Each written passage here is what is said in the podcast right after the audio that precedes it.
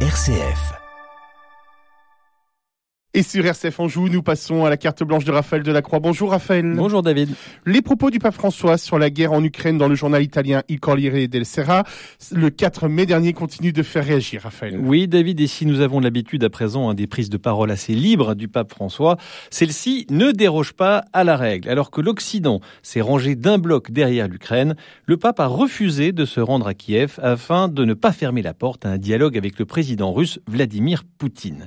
Il a dit hein, tout le mal qu'il pensait de cette guerre en Ukraine, qu'il condamne avec force, mais il ne se sent pas à l'aise avec la position co-belligérante des forces de l'OTAN, dont il n'hésite pas à dire sa part de responsabilité dans cette guerre, tranchant ainsi avec le discours univoque et simpliste qui consiste à dire que seuls les Russes ont les clés de l'issue du conflit.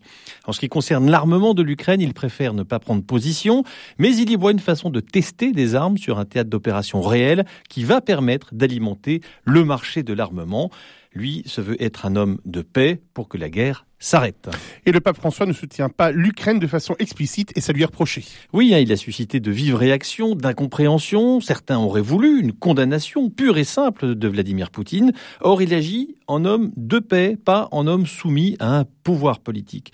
Quand Emmanuel Macron a voulu jouer les intermédiaires, tout en envoyant des armes lourdes et des centaines de millions d'euros à l'Ukraine, comment voulez-vous que Poutine voit en Macron quelque neutralité que ce soit? La France a pris parti, elle est même à la limite d'être entrée en guerre hein, contre la Russie.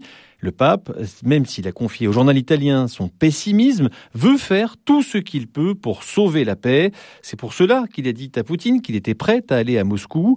Je trouve que le pape est sage. Nous ne l'avons pas été. Nous contribuons non pas à la résolution du conflit, mais à sa montée en intensité. L'investissement des forces de l'OTAN a pris de telles proportions qu'on est à la limite de la guerre et on joue là un jeu extrêmement dangereux. Que cherchent à faire les Américains en injectant 40 milliards de dollars supplémentaires dans cette guerre. Croire qu'ils n'ont pour objectif que de défendre l'Ukraine relève de la pure naïveté. On est en tout cas en train d'installer le conflit dans la durée. Cela sera coûteux en vie humaine et les conséquences économiques que nous sommes en train de subir dès maintenant vont continuer à se faire sentir de façon de plus en plus importante. Nous verrons comment les choses vont se passer, mais je ne serais pas étonné que le pape participe d'une façon significative à la sortie de ce conflit. Je crois que nos dirigeants seraient bien inspirés de penser un peu plus à la paix, un mot que l'on entend peu dans leur bouche ces temps-ci, et croire qu'on l'obtiendra en augmentant l'intensité du conflit me paraît une dangereuse illusion.